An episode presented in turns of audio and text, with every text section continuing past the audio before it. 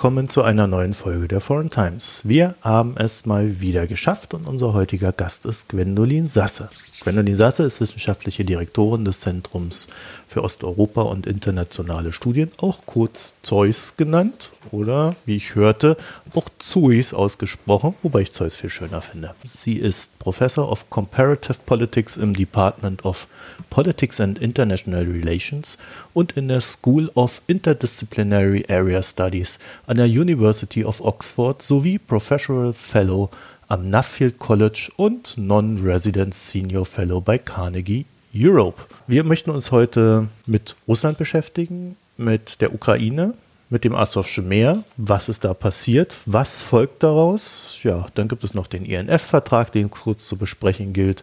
Und ja, Nord Stream 2 haben wir zumindest in Ansätzen drin. Also volles Programm und ich hoffe, euch gefällt dieser Podcast. Denn wenn er euch gefällt, dann seid ihr aufgefordert, ihn in den sozialen Medien zu teilen oder ähm, ja, einfach mal auf unsere Internetseite zu gehen, foreigntimes.de, dort Kommentare zu hinterlassen oder den Spendenbutton zu drücken und uns ein paar Spenden zukommen zu lassen, damit dieser Podcast am Leben bleibt. Mein Name ist Marco Hirak. Viel Spaß beim Podcast. Gwendolin Sasse, willkommen zu Foreign Times. Hallo. Gwendolin, du bist die Chefin vom Zeus. Was ist das Zeus?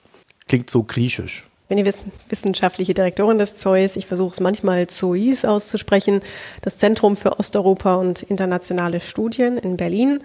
Äh, wir sind ein noch relativ neues Forschungsinstitut. Wir haben im Oktober 2016 unsere Arbeit aufgenommen. Unsere Aufgaben sind die wissenschaftliche Grundlagenforschung zu Osteuropa, der osteuropäischen Region, einschließlich des postsowjetischen Raumes. Darüber hinaus ähm, haben wir den, den Anspruch, den Auftrag, äh, unsere wissenschaftlichen Ergebnisse in die Öffentlichkeit, in die Medien, auch in die Politik zu kommunizieren. Und wir sollen uns auch gleichzeitig der Nachwuchsförderung im Bereich der Osteuropa-Forschung widmen. Das ist ein recht umfassendes Aufgabe. Das stimmt. Und sehr erfreulich für mich, äh, du jetzt quasi deiner Aufgabe nachkommst, wenn du mit mir sprichst. Was ihr auch machen werdet, ist ab März, April dann wahrscheinlich einen eigenen Podcast, in dem ihr dann über Osteuropa oder beziehungsweise eure wissenschaftlichen Themen sprechen werdet. Genau, deshalb freue ich mich heute schon mal bei dir, einem sehr etablierten Podcast dabei sein zu können und das alles besser kennenzulernen. Wir sind in der Tat gerade in der Vorbereitung unseres eigenen Podcasts. Da wird es um Gesprächsrunden gehen, wo wir ein paar wissenschaftliche Akzente aus der Osteuropa-Forschung setzen wollen, aber sie dann auch in Bezug auf aktuelle Ereignisse diskutieren wollen. Also es werden äh, kleine moderierte Gesprächsrunden werden und wir werden kurz vor der ukrainischen Präsidentschaftswahl die am 31. März stattfindet, zum ersten Mal live gehen. Ich werde dann hier in unserem Podcast dann darauf äh, hinweisen und verlinken, wenn es dann soweit ist. Dafür haben wir ja mal unsere Vorankündigungen. Wir beide haben uns aber heute hier zusammengesetzt, um über Russland und die Ukraine zu sprechen. Und zwar kleine Einleitung und damit auch Erinnerung, weil es ist ja schon eine Weile her. Im Mai 2018 hat Russland die Kertschbrücke eröffnet. Diese verbindet das russische Festland mit der Krim und läuft direkt durch das Asowsche Meer. Und die Brücke wurde so gebaut, dass quasi größere Schiffe da eigentlich nicht mehr drunter durchfahren können. Also sprich nicht passieren können, was dann den Schiffsverkehr Richtung Mariupol in der Ukraine ungefähr halbiert hat. Und zusätzlich werden die kleineren Schiffe dann seit Mai auch von Russland in steter Regelmäßigkeit kontrolliert. Darunter leidet dann, wie gerade eben erwähnt, schon der ukrainische Hafen Mariupol. Da soll es wirtschaftlich tatsächlich ziemlich schlecht aussehen. Und unter dieser Vorgeschichte passierte dann am 25. November 2018 eine ja, in Anführungszeichen kleine Eskalation. Und zwar hat Russland drei ukrainische Marineboote gewaltsam an der Fahrt durch die Meerenge von Kertsch äh, ins Asowsche Meer gehindert sie dann beschlagnahmt und die Besatzung festgenommen, Schrägstrich festgesetzt. Und just gestern kam die Nachricht, dass äh, die USA im Einklang mit europäischen Verbündeten diesbezüglich äh, wohl auch an einer neuen Sanktionsrunde gegen Russland arbeiten. Also haben wir sogar noch einen aktuellen Anlass. So, das ist mal eine kleine Einleitung. An dich verbunden mit der Frage, äh, ist denn mittlerweile bekannt, was der Auslöser des russischen Gebarens ist? Mir sind keine neueren Informationen bekannt, was die Einzelheiten und die Motivationen in dem direkten, in dem Moment angeht.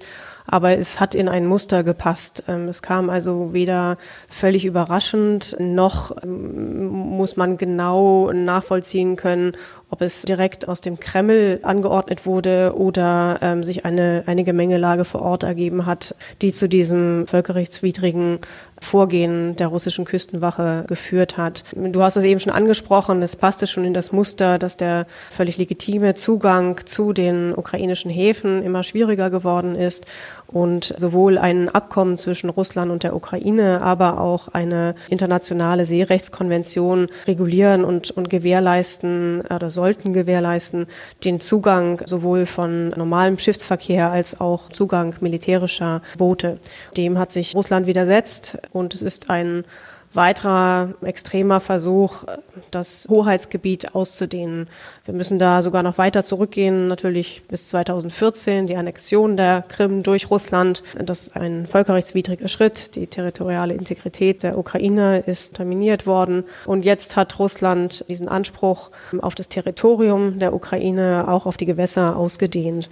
Und in diesem Zusammenhang muss man das sehen. Ich glaube, da müssen wir vielleicht tatsächlich noch mal kurz erklären, es gibt zwischen Russland und der Ukraine eine Vereinbarung, wie diese Gewässer zu nutzen sind. Genau, 2003 haben sie einen Vertrag darüber ähm, abgeschlossen, dass das Asowsche Meer was also äh, die, die Kertschenge ähm, verbindet, das Schwarze Meer und das Asowsche Meer, und dieser Vertrag äh, regeln sollen, dass beide gemeinsam dieses Territorialgewässer, so ist es definiert, ähm, nutzen können. Äh, die genaue Seegrenze wurde nicht festgelegt. Und es können sowohl Handels- und Kriegsschiffe laut diesem Vertrag passieren. Und das muss auch nicht mit Kontrollen passieren. Nun kann man sagen, ein bilateraler Vertrag kann noch eher unterlaufen werden oder von einer Seite nicht eingehalten werden, aber noch rechtskräftiger müsste die internationale Seerechtskonvention sein, der auch Russland beigetreten ist.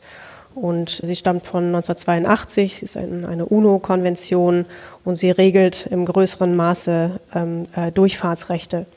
Und Russland ist eigentlich auch an Durchfahrtsrechten, insbesondere durch den Bosporus, interessiert, ist also bisher auch nie aus dieser Seerechtskonvention ausgestiegen, aber hat sie jetzt unter dieser Konvention jetzt gebrochen. Ich fand es damals sehr schwierig, überhaupt erstmal zu begreifen, welches Recht da überhaupt gilt und wer da was machen darf in diesem Ding. Äh, jetzt ist es aber tatsächlich so, es gibt einmal diesen bilateralen Vertrag zwischen diesen beiden Ländern und der ist aber gültiger als das allgemeine Seerecht, was dann dort gilt oder diese Seerechtskonvention? Juristen sagen, dass das internationale Seerecht greift zuerst. Das ist, mhm. die, das ist die wichtigere Grundlage. Und weil die Seegrenze nicht genau festgelegt ist zwischen Russland und der Ukraine, das ist auch nicht ähm, besonders unüblich. Das gibt es, gibt es dieses zusätzliche Abkommen, an das sich natürlich beide Seiten eigentlich auch halten sollten. Aber die eigentliche Rechtsgrundlage, die jetzt auch einklagbar ist und eventuell wird, wird es ja auch zum, zum Internationalen Gerichtshof noch, noch gehen, dieser Fall, ist die UNO-Konvention. Okay, und das heißt, die Ukraine versucht jetzt über den Rechtsweg ihr Recht einzuklagen. Das ist in Vorbereitung. Das ist natürlich ein sehr langer Prozess und dann wird es noch länger dauern, auch wenn der Fall dem Gericht vorliegt, bis er entschieden wird und was dann daraus folgt, ob dann wirklich eine Umsetzung des Urteils erfolgt, ist fragwürdig. Aber logisch wäre es, dass die Ukraine diesen Weg geht. Also ich denke mal, sie müssen einfach auch alle Optionen nehmen, derer sie habhaft werden. Ne? Genau. Wie hat denn die Ukraine darauf reagiert, dass Russland ja ukrainische Seeleute festgesetzt hat und die Durchfahrt nicht mehr ermöglicht oder ermöglicht hat in diesem einen Fall? Ja, sie hat, die ukrainische Seite hat natürlich zu Recht aufgeschrien und auch internationale Aufmerksamkeit auf das Geschehen gelenkt. Es ist dann mit einigen etwas unrealistischen Einschätzungen einhergegangen, die bitte doch auch die deutsche Marine zumindest im Schwarzen Meer präsent werden zu lassen. Da spiegeln sich auch einige unrealistische Erwartungen, aber es war auf jeden Fall ein geeinter Versuch der ukrainischen Regierung, internationale Aufmerksamkeit auf das Geschehen zu lenken und das ist auch geschehen. Dann hat intern in der Ukraine hat der Präsident Petro Poroschenko das Kriegsrecht eingeführt oder einführen wollen. Das Parlament hat dann die Frist, die er dafür angesetzt hat, verkürzt. Da kann man dann schon auch in Diskussionen einsteigen, aus welchem Grunde jetzt nach diesem militärischen Vorfall das Kriegsrecht ausgerufen wurde. Und da ähm, liegt es durchaus auch nahe, die ukrainischen Präsidentschaftswahlen, in denen der, der jetzige Präsident Poroschenko hinter einer weiteren Kandidatin Julia Timoschenko zurückliegt, die einen solchen Vorfall politisch ausnutzen zu wollen, der dieser Vorwurf steht dann schon im Raum. Das Kriegsrecht auszurufen ist ein sehr extremer Schritt und es ist bisher trotz der Annexion der Krim und auch trotz des noch andauernden Krieges in der Ostukraine nicht dazu gekommen. Und da muss man das äh, versuchen, etwas differenzierter zu betrachten. Das soll aber auf keinen Fall davon ablenken, wer hier der Schuldige ist und, und wer das Völkerrecht gebrochen hat. Und dass es zu einer ernsthaften militärischen Eskalation gekommen ist, ist auch das erste Mal zwischen Russland und Ukraine, dass das ganz offen äh, passiert ist ist ähm, auf der Krim, hat Russland ja lange so tun wollen, als wären es nicht die, die offiziellen ähm, russischen militärischen Einheiten gewesen, die die Annexion durchgeführt haben.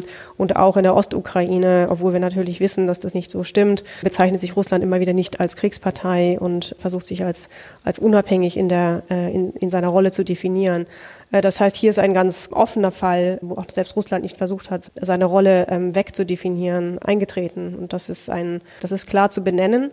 Aber die Reaktion aus der Ukraine daraus zeigt auch, dass auch innerhalb der Ukraine eine schwierige Gemengelage, politische Gemengelage vorhanden ist, dass der Krieg Politik und Gesellschaft stark prägt und gerade in einem Wahljahr ähm, auch zu äh, verschiedenen Reaktionen dieser Art führen kann. Ich meine, die russische Reaktion war ja auch recht stark dann darauf, indem sie einfach gesagt haben, ja, das sind unsere Gewässer, ihr habt russische Gewässer verletzt.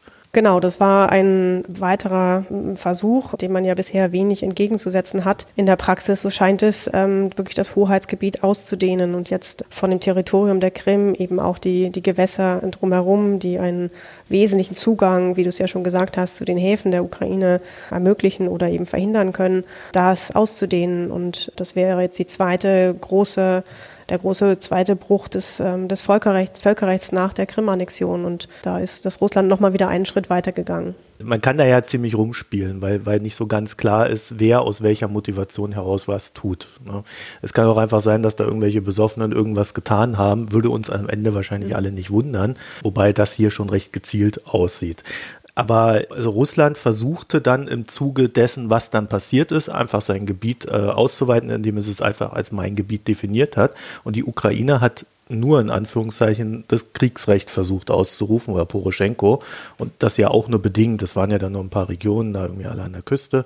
Aber äh, also was was ist denn jetzt? Also ich, ich denke mir halt, da muss sich ja jetzt auch irgendwas mal daraus ergeben. Ne? Also die haben da ihre Streitigkeiten, Russland wird immer forscher, aber was passiert denn jetzt?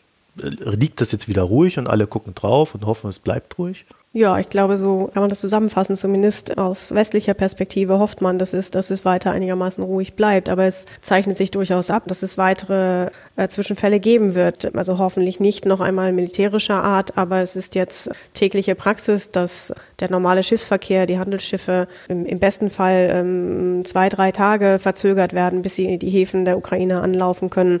Das verursacht große wirtschaftliche Kosten für die Ukraine. Ohnehin ist ja, es ist der, du sprachst das schon an, die, die Situation in Mariupol. Die Wirtschaft liegt so gut wie am Boden und jetzt auch äh, den internationalen Schiffsverkehr weiter einzuschränken.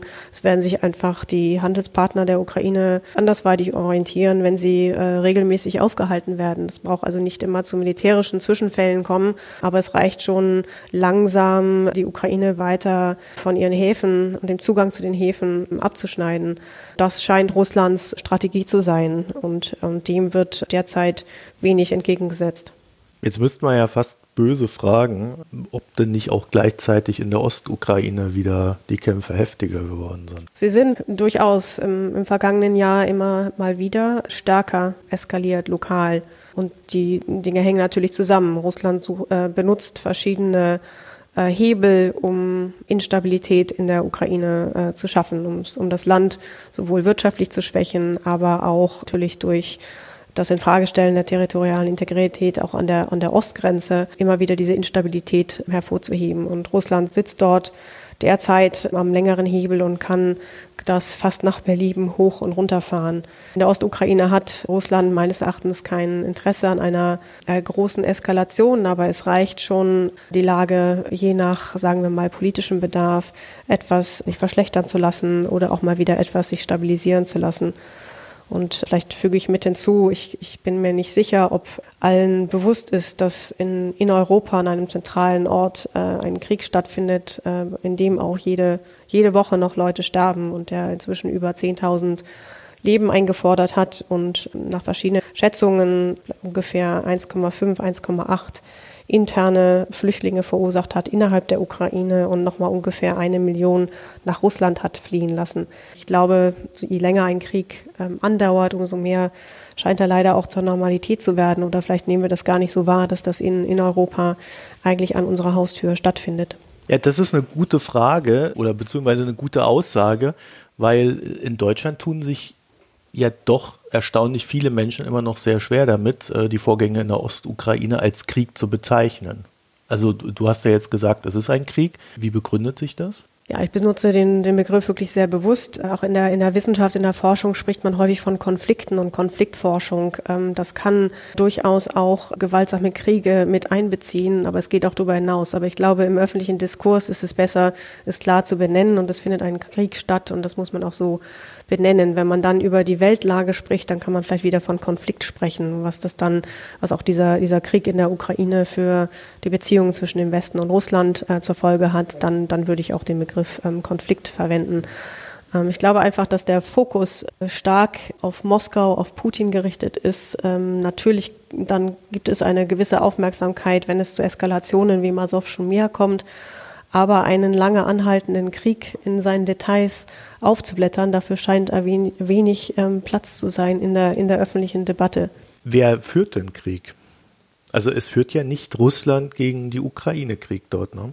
Es ist komplexer, aber es ist natürlich ist es kein interner ukrainischer Konflikt, so wie das Russland darstellen möchte. Es ist also kein Bürgerkrieg. Es sind vor Ort in den Teilen des Donbass, äh, die nicht von Kiew kontrolliert werden, gibt es äh, separatistische Bewegungen, es gibt Separatistenführer, die wären aber ohne Russlands ähm, finanzielle und militärische und politische Unterstützung nicht mehr an ihrem Platz. Das heißt, Russland unterstützt die lokalen Regime in, den, in diesen besetzten Gebieten. Aber das heißt gleichzeitig, dass Russland Kriegspartei ist aber sie ist es ähm, etwas indirekter und durch Unterstützung massiver Art für einen gewissen Teil der Bevölkerung, der sich hinter die Separatisten gestellt hat. Man darf auch nicht den Fehler machen, den ganzen Donbass oder auch die nicht von Kiew kontrollierten Gebiete als ähm, eindeutig Russland zugewandt oder separatistisch zu verorten.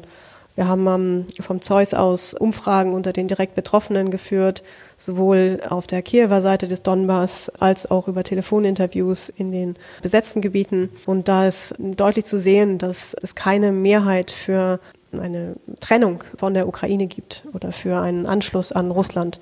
Die Umfragen haben wir 2016 durchgeführt und wir führen sie jetzt gerade noch einmal durch. Es kann sich natürlich etwas verschoben haben, aber die Ergebnisse Ende 2016 waren eindeutig so, dass die Mehrheit der Befragten auch in den äh, selbsternannten Volksrepubliken noch weiterhin zur Ukraine gehören wollten. Und ich glaube, diese, diese Wahrnehmung ist bei uns auch nicht besonders präsent. Jetzt muss ich mir ganz doof fragen, äh, reden die Leute da offen, wenn ihr die anruft? Mm, also es haben nicht wir direkt angerufen, sondern wir haben das über eine Agentur und auch nicht direkt anrufen, sondern aus anderen Orten der Ukraine, aus Kharkiv zum Beispiel. Man kann einfach, also diese sogenannten Face-to-Face-Interviews kann man dort vor Ort im Moment nicht machen. Wir haben dann den Eindruck gehabt, Telefoninterviews sind immer mm, erst einmal problematisch, auch nicht nur in einer Kriegssituation. Aber sie scheinen in dieser Situation, hm, habe ich dann zunehmend bemerkt, auch eine gewisse Anonymität und Sicherheit zu bieten. Und ich hätte vielleicht eher noch Bedenken, wenn man oder wenn ein Interviewer einer Person direkt äh, gegenüber sitzt. Ähm, da wissen wir inzwischen auch, dass das zu durchaus zu äh, Verzerrungen führt, weil man sich automatisch versucht anzupassen, entweder aus politischen Gründen oder, oder psychologischen. Wir wissen nicht, ob die Leute die Wahrheit sagen, das wissen wir nie in Umfragen. Aber wenn Sie doch genau bei solchen Fragen genau vielleicht das Gegenteil von dem antworten, was man erwarten könnte, wenn man denkt, das ist ein separatistisches Gebiet, aber wie kommt es, dass einem die Mehrheit sagt, sie wollen zur Ukraine gehören, dann wäre eigentlich aus politischen Gründen hätte man was anderes erwarten können. Eine andere Antwort wäre einfacher gewesen. Wenn man sie nach dem Status fragt und ungefähr äh, nur ein Drittel sagt, sie wollten einen Autonomiestatus, ein Drittel möchte das nicht und ein Drittel möchte eher, eher zu Russland gehören, aber auch bitte mit Autonomiestatus, dann sind das nicht unbedingt ganz einfache Antworten und es ist auch nicht besonders systematisch in eine Richtung verzerrt, so dass wir dem äh, meines Erachtens äh, Glauben schenken können. Aber ich würde sie immer nur, jede Umfrage nur als einen, einen Trend sehen. Und in einer Kriegssituation ist es natürlich noch, noch schwieriger, genau zu wissen, ob es genau das Bild abbildet. Aber es fängt meines Erachtens Trends ein. Und gerade wenn es eben nicht so ist, wie man es, wie es einfacher wäre aus politischen äh, Gründen, dann ist es meines Erachtens interessant. Ja, es klingt total spannend, weil hätte ich jetzt auch so nicht erwartet, äh, dass das dann doch so divers ist von der Antwort. Und mhm. ich denke mir dann immer, die Leute denken sich, äh, die Telefone werden eh abgehört. Ich sage lieber mal, was die äh, Separatistenregierung hören. das ist ja. so meine Intention, die, wo, genau, ich, wo ja. ich mir so denke, in die Richtung müsste das dann gehen. Wenn wir das mal aus europäischer Sicht versuchen zu betrachten und dann dort sehen, dass Russland ja ja, explizit ein Protagonist ist dem man aber vielleicht jetzt nicht sagen kann, er befindet sich explizit in einem Krieg, sondern er unterstützt nur den Krieg äh, in seinem Sinne äh, oder wie auch immer man das dann formulieren will. Wie geht man denn damit um? Also äh, müsste man nicht einfach sagen, ja, ja hallo Russland, du befindest dich im Krieg mit der Ukraine äh, oder hätte das zu starke Konsequenzen für uns selbst? Ich glaube, das wird ja auch gesagt. Allerdings ist es dann in den Friedensverhandlungen im Minsker Prozess wird es dann anders bezeichnet, weil sonst Russland gar nicht sich an den Verhandlungstisch setzen würde. Aber ich glaube, in EU-Europa hat keiner Illusionen über die, die Rolle Russlands in diesem Krieg, dass man dann wie bei jedem Krieg auch nach Verhandlungsoptionen suchen muss ist ganz klar. Und wenn das in dem Moment erfordert, die Seiten nicht klar zu benennen oder sie erst einmal an den Tisch zu bringen, dann muss das so sein. Jetzt hast du vorhin ja schon gesagt, dass in Bezug auf das Asosche Meer jetzt wieder eher so die Starre eingetreten ist und man hofft, dass da jetzt nicht noch mehr kommt, was dann wieder zu neuen Verhandlungen, Problemen und sonst noch was führt. Aber wir sehen ja jetzt seit 2014, ich meine, wir haben jetzt 2019, das sind ja dann auch bald mal fünf Jahre, es ist nicht besser geworden. Nein, es wird eigentlich immer, immer schlechter. Also die Beziehungen zwischen der Ukraine und Russland könnten ohnehin schon nicht schlechter sein die Beziehungen zwischen, zwischen der EU und Russland, ähm, dem Westen allgemein und Russland sind auf einem Tiefpunkt. Denkt immer, es geht eigentlich nicht noch schlechter, aber dann passiert doch noch mal was und es geht äh, anscheinend doch noch schlechter. Man muss vielleicht auch hervorheben, dass die EU begrenzt Mittel hat, sich dem entgegenzustellen, aber sie hat es eigentlich, kann man das schon erstaunlich finden, geschafft, ein Sanktionsregime aufzubauen und es auch bisher zu erhalten. Durch den Vorfall im, im Asowschen Meer ist es auch äh, gelungen, die Sanktionen wieder zu verlängern. Und zum ersten Mal seit längerem gab es keine Diskussionen darüber. Denn auch nicht alle EU-Mitgliedstaaten wollen die Sanktionen alle sechs Monate. Einige müssen alle sechs Monate, Monate verlängert werden, einige einmal im Jahr. Und im Dezember ist das ein, ein sehr klares äh, Votum für die Verlängerung gewesen, vor dem Hintergrund dieses offensichtlichen Bruchs des Völkerrechts. Und welche Optionen hat Europa überhaupt? Also wir erinnern uns, du hast ja vorhin gesagt, da ist ein Krieg quasi in Europa. Eigentlich wollen wir das ja nicht. So, jetzt haben wir natürlich die Wahl. Äh, Truppen wollen wir auch nicht hinschicken. Äh, ich glaube, da, äh, das ist gar nicht diskutabel. Ähm, das heißt, was macht man jetzt?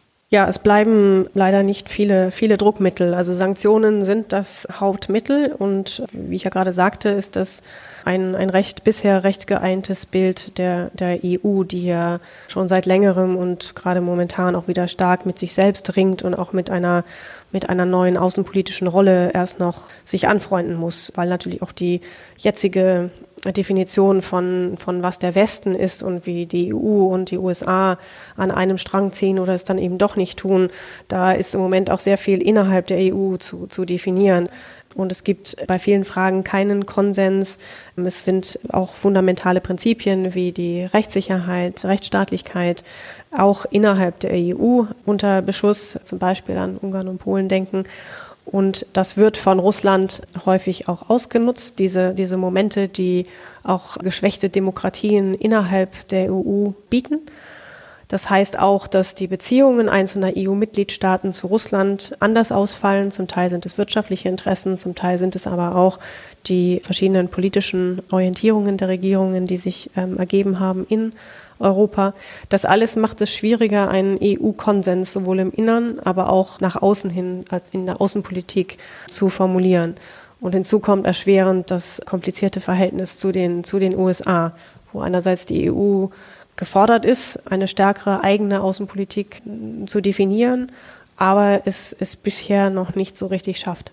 Das heißt, du siehst es wirklich schon als Erfolg an, dass wir die, ich würde jetzt mal sagen, die paar Sanktionen da gemacht haben und, und die aufrechterhalten. Es ist ein, ein Teilerfolg. Also es ist vor einem Hintergrund nicht, wo man nicht besonders viele, viele andere realistische Optionen hat. Und wenn man sich schon die Diskussionen ähm, genauer ansieht, wie schwierig schon das Verlängern der bestehenden Sanktionen mehrmals war, dann ist das ein Erfolg. Also die EU greift nicht häufig über mehrere Jahre zu einem Sanktionsregime. Ähm, das muss man schon so verbuchen. Aber das ähm, kann natürlich auch nur in gewissem Maße greifen und man ist sich gar nicht so sicher, was die Auswirkungen auf Russland genau sind. Im Finanzsektor ist es nachweisbar, dass das die Lage erschwert hat für Russland. In anderen Bereichen hat sich Russland inzwischen angepasst, zum Beispiel in der Landwirtschaft. Und gleichzeitig gibt es auch durch die Sanktionen, die natürlich dann auch aus Russland in Richtung EU kamen, auch Kosten für EU-Mitgliedstaaten und die sind auch ungleich verteilt. Also ich glaube, man sollte es nicht kleinreden, aber man muss auch realistisch einschätzen, setzen, dass die Sanktionen alleine die Politik Russlands offensichtlich, wie wir jetzt sehen, nicht verändern und Russland sich auch längerfristig, das kann man am Staatshaushalt ablesen, darauf einstellt, dass die weiter bestehen werden, die Sanktionen, dass man sich damit arrangieren muss. Von daher ist es wieder begrenzt. Also für die EU ist es ein doch wichtiger äh, Schritt und diese Einheit zu demonstrieren bisher. Sie mag allerdings auch bei einer Gelegenheit dann brüchig werden. Ist also schon die Frage, wie lange sich das erhalten lässt aber die, äh, die Reichweite und die Wirkung äh, werden auch wieder begrenzt bleiben. Und jetzt laufen auch die US- und EU-Sanktionen nicht mehr synchron und das signalisiert natürlich auch gegenüber Russland etwas und äh, wird auch den Effekt weiter schwächen. Ja, die USA haben ja sogar die ersten Sanktionen jetzt zurückgenommen gegen die Ripaska. Da hat man sich wohl irgendwie geeinigt. Jetzt soll es aber eigentlich auch wieder neue geben, wegen irgendwas anderem. Also, also richtig, richtig Überblick, ja.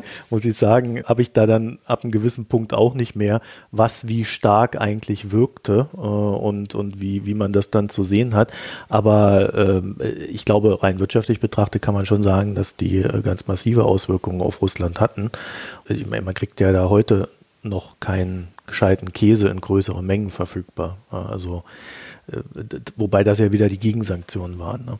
Also ich, ich tue mich da auch sehr schwer, aber äh, das ist dann, wenn ich dich jetzt so richtig verstehe, unsere einzige Möglichkeit und ansonsten stehen wir da an der Seitenlinie und äh, hoffen das Beste. Aber das würde ja auch erklären, warum Putin dann immer wieder mal testet, wie weitergehen kann. Ja, ich glaube, man muss einfach anfangen, Innen- und Außenpolitik nicht mehr so separat zu sehen. Und ähm, die EU, weil sie äh, in ihrer Außenpolitik begrenzt ist, also auch gerade wenn wir jetzt über den Sicherheitsbereich nachdenken, auch Diskussionen über europäische Armee und so weiter, davon sind wir ja Lichtjahre entfernt. Ähm, es gibt äh, kleine Fortschritte, Projekte, aber das wird der Herausforderung Russland auf lange Sicht, selbst wenn es einen Konsens gäbe in der EU, nicht gerecht werden. Das heißt, es geht dann auch darum, innerhalb der EU weniger äh, und auch in der Nachbarschaft, also auch in den, den, den Ländern der östlichen Partnerschaft, weniger Angriffsfläche für Störmanöver, für Eskalationen durch Russland zu bieten. Das heißt, die eigene, auch innenpolitische Stärke wieder, wieder zu finden. Das klingt jetzt vielleicht erstmal so, wird das dann Russland verändern, wird es nicht, aber es wird etwas weniger Angriffsfläche geben. Also die EU spricht da gerne von Resilienz. Ähm, ich bin kein besonders großer Fan von diesem, diesem Begriff in diesem Zusammenhang. Aber sich auf das zu besinnen, was europäische Demokratien ausmacht und ähm, das zu stärken, ist sicher auch ein, ein Weg, um zumindest Russlands Einfluss über die Grenzen hinaus einzudämmen. Und dazu gehört auch eine kohärentere Position gegenüber Russland, aber auch eine kohärentere Position gegenüber der östlichen Partnerschaft. Und das alleine ist schon für die EU eine, eine große Aufgabe. Und bisher ist sie daran gescheitert. Also Nord Stream 2 ist ein gutes Beispiel dafür, aber auch die Politik einzelner Mitgliedstaaten gegenüber Russland, insbesondere wenn Energiefragen im Spiel mit dabei sind, brechen da Bände. Das heißt, die Herausforderung, zu einer, zu einer kohärenteren Position zu kommen, das wäre eine wichtige Aufgabe für die EU. Aber davon ist man leider auch noch sehr weit entfernt. wäre es nicht der simpelste Schritt, herzugehen und die Ukraine zu stärken? Also wenn man schon nicht sich mit Russland direkt anlegen kann und will, dass man dann halt sagt, okay, äh, dann helfen wir der Ukraine so, dass sie in etwas kürzerer Zeit, als wenn sie es selber bewältigen muss, ähm, auf die Beine kommt, äh, wirtschaftlich stark ist. Und dann, so wie man das ja früher mal mit der DDR äh, und, dem, und Westdeutschland hatte, dass dann quasi man so ein strahlendes Gegenmodell zu Russland hat, das versucht die EU, einzelnen EU-Mitgliedstaaten auch. Also man muss, muss schon sagen, dass die Ukraine mehr europäische, mehr EU-Unterstützung und auch bilaterale Unterstützung aus EU-Mitgliedstaaten erhält als irgendein anderes Land in der Nachbarschaft, östlich oder südlich. Und dass genau das die Hoffnung ist, dass dann durch interne Reformen sich die Ukraine stärkt und dadurch der, der Einfluss Russlands auch ähm, weniger wird. Und zu einem gewissen Ausmaß ähm, hat das auch ja, funktioniert. Der Kreml hat sich ja verkalkuliert. Also die Ukraine ist jetzt natürlich noch viel stärker gen Westen gerichtet, als sie das noch vor dem, vor dem Euromaidan vielleicht war oder auch vor dem Krieg ähm, in der Ukraine oder der Krim-Annexion war. Das heißt, da ist eigentlich die Rechnung nicht, nicht aufgegangen. Und die Unterstützung für die Ukraine ist politisch und finanziell äh, stark angestiegen. Sicher geht immer noch mehr. Es muss natürlich auch umgesetzt werden. Und wir fingen vorhin mit der Diskussion über das Asowsche Meer und auch die Häfen in Berdjansk und Mariupol an. Da wäre zum Beispiel ein kleinerer Vorschlag, die EU-Finanzmittel und auch bilaterale Unterstützung stärker und gezielter, äh, geballter für Infrastrukturaufbau einzusetzen. Man kann natürlich über den Landweg nicht das ähm, genau ersetzen, was jetzt den Häfen gerade über den Seeweg verloren geht. Aber ähm, trotzdem sein Aufbau der, der Infrastruktur in dieser Region vonnöten. Und da, da sehe ich gerade nicht, dass, dass die Mittel aus den einzelnen EU-Mitgliedstaaten oder auch EU-Mittel Mittel insgesamt gezielt genug eingesetzt werden. Also da kann sicher ähm, vieles noch nachjustiert werden und noch effektiver die Ukraine in, in verschiedenen Bereichen gestärkt werden. Allerdings muss man auch sagen, dass die Ukraine in der Umsetzung einiger Reformen stark ins Stocken geraten ist. Und ein Wahljahr hilft da sicher nicht. Aber der, der, unter dem jetzigen Präsidenten, unter der jetzigen Regierung sind durchaus auch die Reformfortschritte in Bereichen wie ähm, Antikorruptionsmaßnahmen deutlich langsamer geworden. Aber in anderen Feldern, zum Beispiel Dezentralisierung, ist es sehr viel vielversprechender. Also auch der Reformprozess ist ein langer Prozess und hoffentlich hat äh, die EU und haben EU-Mitgliedstaaten den langen Atem, um weiterhin stark zu unterstützen. Okay, das war jetzt auch nicht so damit kann man was lösen. Ne? Das sind eher so kleine Trippelschritte überall, was ja irgendwie so eine typische Merkel-Politik ist dann am Ende. Ne? Mhm. Ja. Wie stellst du es dir denn vor? Was wäre denn eine Lösung? ja, gut, die Lösung habe ich ja eh nicht. Ne? Aber ich glaube, gerade so über diese wirtschaftliche Schiene, gerade wenn man die, diesen Druck indirekt ausübt, äh, sehe ich schon die größten Möglichkeiten. Und ich denke da ja nicht nur an die Ukraine, sondern Russland haben wir ja auch am Balkan. Mhm nebst Chinesen. Also das heißt, man muss sich ja nicht nur immer Ukraine beschäftigen, sondern man muss ja auch immer gucken, wo ist denn überhaupt Russland? Und da sehe ich schon viele Ansatzpunkte, wo man sagen könnte, okay, da müssen wir einfach ja mehr Geld in die Hand nehmen, da müssen wir selber äh, ja, Gesellschaftsentwicklung betreiben äh, und dann dadurch auch Wirtschaftsentwicklung. Und da sehe ich überhaupt noch nicht den Drive. Also da, ich, sehe schlichtweg nicht, dass die EU da überhaupt den Blick für hat, sondern man macht das dann über dem IWF, dann schüttet man da ein paar Milliarden hin, verknüpft das mit ein paar Reformen. Ja, und dann streitet man sich dann halt, ob die gut umgesetzt worden sind oder nicht. Aber so dieses Anpackende, ne, also das, was da dann auch andere motiviert, das vermisse ich irgendwie bei der ganzen Geschichte. Ja, vielleicht habe ich das eben etwas anders ausgedrückt mit dem, dass es nicht geballt oder gezielt genug mhm. kommt, die Unterstützung. Ich glaube, man tut sich schwer, momentan vielleicht auch zu Recht, aber in der jüngeren Vergangenheit nicht zu Recht, die Akteure zu, zu identifizieren, mit denen man dann etwas umsetzen kann. Aber äh, sie gibt es in der Ukraine und es müsste noch gelingen, mit also finanzieller, aber auch ähm, anderer Art von Unterstützung die Akteure, die aus der Zivilgesellschaft, auch insbesondere aus dem Euromaidan hervorgekommen sind und die ja schon einen maßgeblichen Einfluss auch auf Gesetze, Gesetzgebung gehabt haben, auf die ähm, Antikorruptionsmaßnahmen gehabt haben, diese stärker in den Vordergrund zu bringen. Es ist nach wie vor einer klafft das erstaunlich auseinander in der Ukraine. Eine, eine aktive Zivilgesellschaft und wirkliche Expertise, auch zum Teil aber nicht nur, im Westen antrainierte Expertise in vielen Reformfeldern, äh, die dann aber doch immer wieder vor die Wand läuft, auch in der Ukraine in einigen Reformgebieten. Und das wird auch gebraucht, um dann vielleicht ganz groß denken zu können, wie du das gerade mhm. entworfen hast. Ja, vielleicht müsste die EU sich äh, irgendwie auch selber mal wieder klar darüber werden, wo sie eigentlich hin will. Ne? Weil das, äh, ich habe ja auch so das Gefühl, wir, wir befinden uns in der EU selber gerade in so einer kleinen Selbstfindungsphase, um das noch freundlich auszudrücken.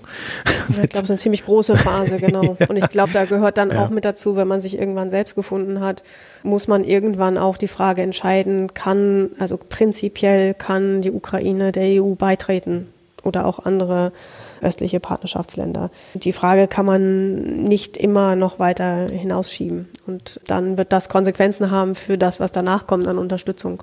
Findest du denn die deutsche Politik in der Hinsicht kohärent oder ist die auch eher problembehaftet? Sie ist problembehaftet und ich erwähnte ja schon Nord Stream 2, das ist äußerst problembehaftet. Das ist gewiss keine Sternstunde der deutschen Außenpolitik und auch der europäischen Außenpolitik.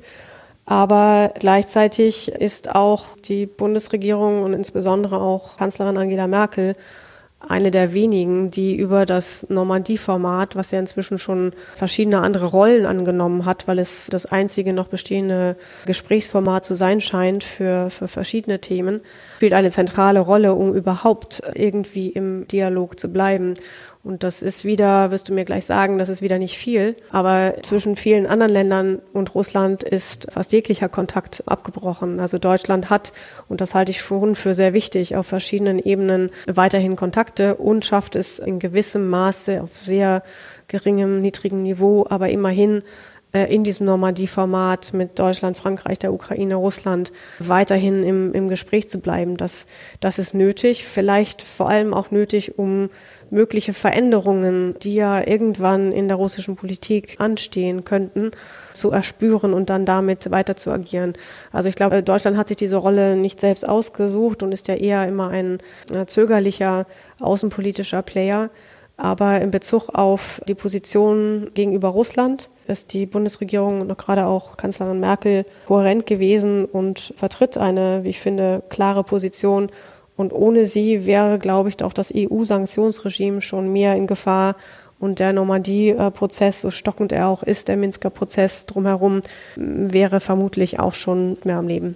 Also du hältst es für sinnvoll, mit Russland zu reden? Klar halte ich es für sinnvoll zu reden, aber den Kontakt zu halten, Dialog zu halten, aber das alleine, das reicht nicht. Also in Kombination. Man weiß auch aus anderen Sanktionsregimen, dass auch Sanktionen bessere Chancen haben zu greifen, wenn sie parallel zu Dialogformaten funktionieren. Also es, man darf nicht das eine nur sehen und dann nicht, nicht das andere.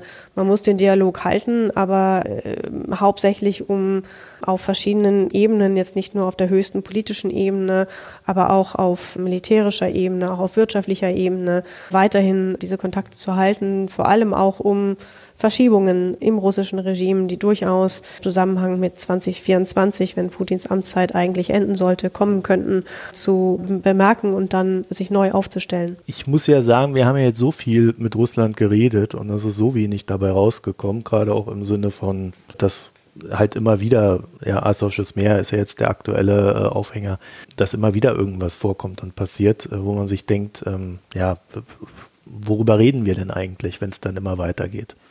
Ja, also ich finde, irgendwo muss ja auch mal ein Punkt sein, wo man sagt, okay, kommt mal wieder runter, Jungs, und wenn ihr normal im Kopf seid, dann können wir wieder miteinander reden, aber bis dahin ist erstmal Funkstille. Ja, im weitesten Sinne ist das ja auch auf der obersten Ebene so. Was ich eben ansprach, sind ja wirklich schon Minimalskontakte ähm, im, im Normandie-Verband, dass man ab und zu telefoniert oder ähm, im Durchschnitt vielleicht einmal im Jahr ein Treffen organisiert. Das ist meines Erachtens schon das, das Minimalformat von Dialog auf dieser Ebene. Ich halte es aber durchaus dann für sehr viel sinnvoller, auch auf die Gespräche, auch auf militärischer Ebene, auf verschiedenen Ebenen, die dürfen nicht abbrechen. Die sind aber von verschiedenen Ländern in Bezug auf Russland ziemlich abgebrochen. Da bewegen wir uns in eine für alle Seiten recht gefährliche neue Situation.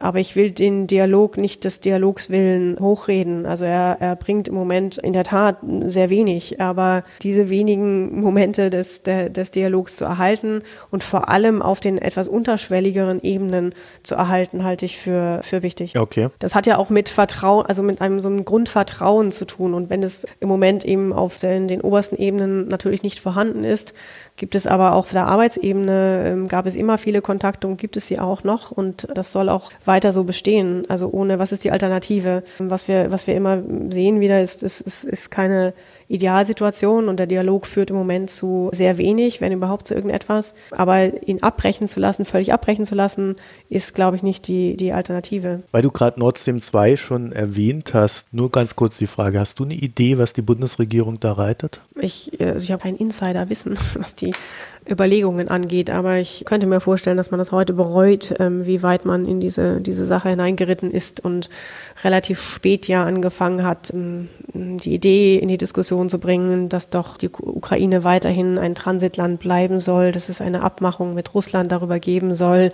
Das zeigt ein gewisses Umdenken, aber es kommt meines Erachtens viel zu spät. Und man hat hier ganz klar ähm, wirtschaftliche Interessen über politische Interessen, nicht nur Deutschlands, sondern auch Europas und der EU gestellt. Also es ist auch nicht zu unserem politischen Vorteil, dass Nord Stream 2 dann in welcher Form auch immer äh, am Ende stehen wird. Nein, also es, ähm, man kann argumentieren, ob es, es, es sichert uns Gaslieferungen, aber erhält natürlich auch Abhängigkeiten und lässt die Einigkeit innerhalb der EU, was den, den Energiemarkt angeht, äh, in, in weite Ferne winden. Aber politisch ermöglicht es jetzt keine weitere konstruktive Grundlage für Gespräche oder eine konstruktivere Politik mit Russland.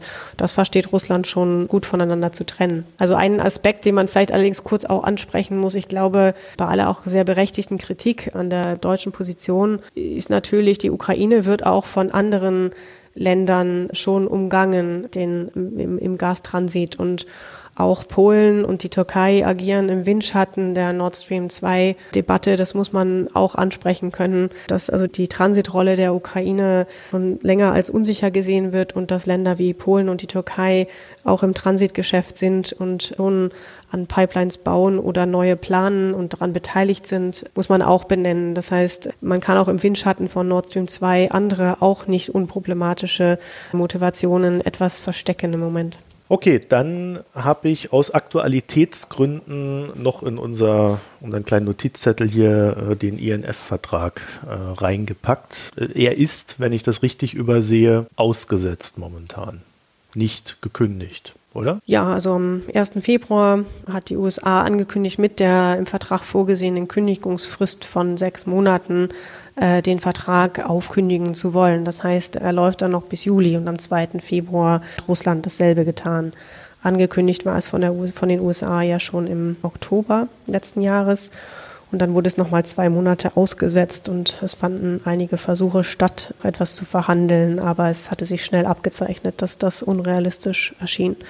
Das heißt, es ist davon auszugehen, dass in sechs Monaten der Vertrag wirklich aufgekündigt ist. Also du gehst nicht davon aus, dass die jetzt da äh, die sechs Monate nutzen, sich da noch zu einigen. Das kann ich mir schwer vorstellen. Der INF-Vertrag ist ein Teil von einem größeren Gerüst, ja noch aus der Zeit des Kalten Krieges und soll die nuklearen Mittelstreckenraketen, die Mittelstreckensysteme ähm, regulieren. Russland verstößt gegen dieses Abkommen. Manchmal wird das in der Diskussion auch in Deutschland nicht immer so klar ähm, benannt. Und die Verstöße sind auch schon länger, länger bekannt. Die, der Verdacht hat sich da erhärtet, aber das hat man auch schon unter der Obama-Administration gewusst und hat lange auch im Hintergrund versucht zu verhandeln. Von daher ist es relativ eindeutig, auch schon seit 2007 2007 war es, glaube ich, als Putin schon ins Gespräch gebracht hat, dass der INF-Vertrag so und so nicht mehr zeitgemäß wäre. Das war schon das erste oder eines der ersten Anzeichen, dass der Vertrag aus verschiedenen Gründen nicht mehr zeitgemäß erscheint. Entweder aus russischer Sicht, aber wie man wir jetzt auch wissen, aus amerikanischer Sicht hat man auch ähm, das Argument benutzt, Trump hat auch das Argument benutzt, dass auch Länder wie China oder, Korea oder auch andere Länder in diese Überlegungen einbeziehen, einbezogen werden müssten. Und das ist natürlich dann noch unrealistischer. Ich halte schon für unrealistisch, den Vertrag jetzt irgendwie zu retten, aber es erscheint auch unrealistisch, innerhalb dieser Zeit ein neues System zu schaffen, das ein strategisches Gleichgewicht herstellen könnte mit einer größeren Anzahl von Ländern. Ich glaube, man muss vielleicht auch dazu äh, tatsächlich explizit erwähnen, wenn man über Russland redet, muss man ja eigentlich immer auch China mitdenken. Das ist ja nun mal ein Nachbar Russlands und man kann die da nicht immer außen vor lassen. Und China rüstet halt zum Beispiel momentan recht massiv auf. Ich glaube, da sind schon auch Ängste auf der russischen Seite, ähm, auch wenn da immer die große Freundschaft betont wird zu China und umgekehrt, gibt es da ja, äh, also so richtig trauen die sich nicht über den Weg. Wenn dann die USA auch noch Angst vor China haben und deren Aufrüstung dort, also dann gibt es ja eigentlich schon valide Gründe, warum man sagen könnte, naja gut, dann lass uns doch mal den Vertrag kippen und dann äh, guckt man halt in der Zukunft, ob man was Neues verhandeln kann, wie lange auch immer es dauert. Also man macht dem Leiden endlich ein Ende. Oder ist das zu doof gedacht? Das wäre natürlich ähm, erstmal noch sicherer gewesen, den, den bestehenden Vertrag zumindest zwischen zwei Vertragspartnern hm. bestehen zu lassen. Dann fühlt sich vielleicht ähm, ein Teil der Welt schon etwas sicherer an und insbesondere Europa. Aber nun ist es so gekommen und das, das ist genau das, was gebraucht würde. Idealerweise wäre es ähm, vielleicht langsam entstanden, im, also parallel zum INF-Vertrag Jetzt muss man ganz neu anfangen und einen neuen Rahmen erstmal finden, in dem man gewisse Interessen an Rüstungskontrolle bündeln kann, eine größere Anzahl von, von Akteuren, auch eine ganz andere Art von Waffensystemen und Technologien neu in Gesprächsformate zu bringen. Davon ist man im Moment weit entfernt. Also ich glaube, wir werden erstmal eine Zeit erleben ohne INF-Vertrag und ohne was, was dem, dem entgegengesetzt werden könnte oder was das ersetzen könnte. Aber das ist das, was ins insgesamt gebraucht würde. Es ist jetzt gerade sehr fraglich, wer die Initiative ergreift, wer in der Position ist, so einen, einen neuen Rahmen dafür zu schaffen. Okay, das heißt also, du gehst davon aus, der Vertrag ist weg und dadurch erhöht sich die militärische Unsicherheit für uns alle. Ja, davon gehe ich aus. Es gibt natürlich noch andere Teile des, äh, dieses ganzen Regelwerks und das ist auch der Vertrag New Start wichtig. Ein, ein weiterer äh, Rüstungskontrollvertrag, der schon äh, mehrmals erneuert wurde, noch aus dem, von dem Modell her aus der Zeit des Kalten Krieges, wo es auch um die Reduzierung von Waffensystemen geht und bisher, soweit ich weiß, hält sich auch Russland an diesen Vertrag. Also es ist wieder ein Vertrag zwischen äh, Russland und den USA und er läuft bis 2021, muss aber auch irgendwann dann erneuert werden. Das heißt, es ist jetzt mit dem INF-Vertrag so bedauernswert, das ist, dass der jetzt wegbricht. Es ist nicht das einzige Element und man, man, man muss sich vermutlich auch darauf konzentrieren, dass es noch andere Teile dieses älteren oder, oder sich so neu definierenden Systems gibt. Und bisher hat sich Russland an die Abmachung unter dem Vertrag gehalten. Da gehören auch Verifikationsmaßnahmen dazu. Und das wäre der nächste ähm, wichtige Punkt auch in Bezug jetzt auf Verträge zwischen USA und Russland, ob der verlängert wird. Also hat man noch ein bisschen Zeit. Ähm, es ist jetzt noch nicht alles weggebrochen, aber eine, eine größere Zeit der, der Unsicherheit und insbesondere in Europa setzt jetzt ein. Und es ist nicht klar, welche Rolle Europa genau dabei spielen kann. Ob es fast unvermeidlich wird, wieder in eine Art vielleicht nicht wettrüsten, aber doch aufrüsten zu kommen ähm, und dann ist natürlich Europa einer der potenziellen Schauplätze einer Auseinandersetzung. Wir sind aber, glaube ich, auch potenziell diejenigen, die am meisten aufrüsten müssten, um überhaupt irgendwas darzustellen, oder? Ja, wir haben am Anfang angefangen mit der öffentlichen Wahrnehmung und der Ukraine und dem Krieg in der Ukraine. Ich glaube, es kommt auch gerade erst so ganz langsam an, dass Fragen nach Aufrüstung oder Rüstungskontrolle wieder etwas stärker im öffentlichen Bewusstsein verankert werden. Also es ist bisher nicht unter den größten Sorgen der Deutschen oder der meisten, meisten Europäer. Und ich glaube, da bricht eine neue Zeit an, dass einem das erst wieder bewusst wird und was das heißt. Ob das dann Aufrüsten heißt oder ob das wirklich ein Versuch einer, einer neuen, globaleren Basis für Rüstungskontrolle sein kann. Was sagt dein Bauchgefühl? Ich hoffe das mal sehr, dass es eine Grundlage und dass der gesunde Menschenverstand äh, überwiegt. Aber ich glaube, wir kommen erstmal in eine lange sehr unsichere Phase, wo Europa am, in diesem Fall am schlechtesten aufgestellt ist und äh, erstmal hauptsächlich zugucken wird und nur zugucken kann. Wir haben vorher gesagt, es gibt so einige begrenzte Möglichkeiten, wie die EU und einzelne Länder in Bezug auf Russland, in Bezug auf die Ukraine agieren können. Aber in diesem Feld wird es sehr schwer sein, sich als EU zu positionieren und in eine Rolle eines Mediators zu kommen zwischen Russland und den USA oder auch weiteren Akteuren. Das stelle ich mir in der Praxis sehr schwierig vor. Abschließende Frage. Ich glaube, die schließt sich da auch so ein bisschen dran an. Glaubst du, dass Russland ein rationaler Akteur ist oder walten da andere Kräfte? Also du sprichst jetzt von Russland, dem ganzen Land, das ist ja ein sehr großes Land, oder meinst du, meinst du Putin? Naja, der Außenpolitik mhm. Russlands, äh, die ja durch den Präsidenten Putin dann äh, hauptsächlich bestimmt wird, der sicherlich auch wieder Beraterkreis ja. hat. Aber ist das rational, was die da machen? Ich finde ehrlich gesagt die Frage, die ja häufiger gestellt wird, wie rational ist das, immer ein wenig verfehlt. Also ich finde, dass in der Logik ähm, der russischen Politik und der russischen Außenpolitik, die ja zum großen Teil Legitimität für den Präsidenten und für das Regime generiert, finde ich es rational. Das ist, entspricht nicht unserer Vorstellung einer rationalen, ausgewogenen ähm, Außenpolitik.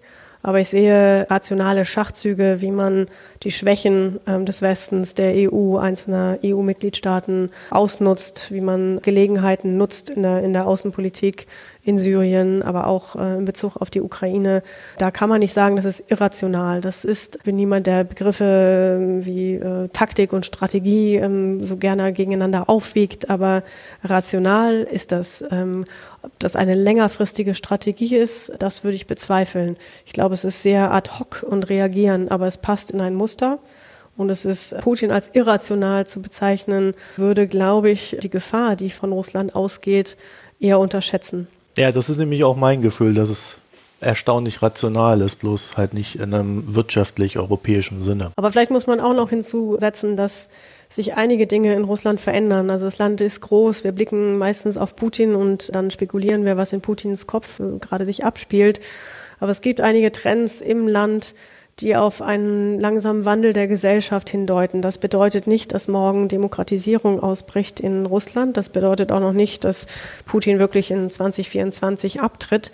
Aber es gibt äh, Anzeichen dafür, dass die Bevölkerung und insbesondere auch die jüngere Bevölkerung wieder bessere Beziehungen zum Westen bevorzugen würde, dass sie mobil ist, dass sie entweder an Migration denkt oder mobil ist. Es gibt ähm, Anzeichen dafür, die häufen sich, dass lokale Missstände zu auch lokal verorteten Mobilisierungen führen. Die werden zum Teil bewusst antipolitisch oder apolitisch genannt, aber sind sie natürlich eigentlich äh, gar nicht, sind natürlich politisch, wenn man sich um lokale Missstände kümmert. Das heißt, es, es wächst an einigen Stellen der Druck auf das, auf das Regime und das ist auch dem Kreml bewusst. Es, auch finanziell wird es äh, längerfristig enger, was insbesondere auch soziale Ausgaben an, angeht.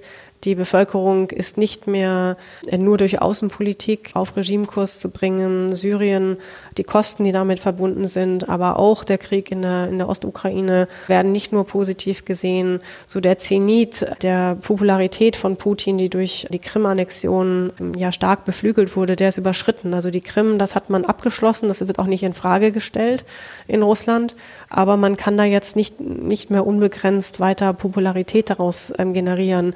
Und und in Bezug auf Ukraine und, und Syrien zum Beispiel sind durchaus die Kosten auch in der Bevölkerung bewusst. Und das, das heißt, dass so an verschiedenen Stellen wird das System brüchiger und, und die Popularität sinkt. Und für so ein Regime ist das gefährlich. Das heißt allerdings alles immer noch nicht, dass es eine, eine, eine demokratische Alternative geben wird wenn da ein neuer Herrscher ist, kann der auch genauso sein wie der vorherige. Ne? Ja, das kann vielleicht auch sogar noch schlimmer ist sein. Gesetzt, dass das besser kann, genau, muss nicht unbedingt besser werden, kann aber auch, und ich glaube, das ist so in der, das fragtest du vorhin, glaube ich, auch so indirekt in der, in der Perspektive, wie geht es weiter? Ich glaube, realistisch kann es nur zu einer Regulierung des oder einer, einer Lösung kann man gar nicht sagen, aber zu einer Regulierung, einer neuen äh, Grundlage für die, für die Situation im, im Donbass kommen, wenn es politischen Wandel in, in Russland gegeben hat.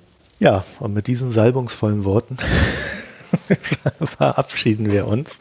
Gwendolin Sasse, ich danke dir für das Gespräch. Ja, dir vielen Dank.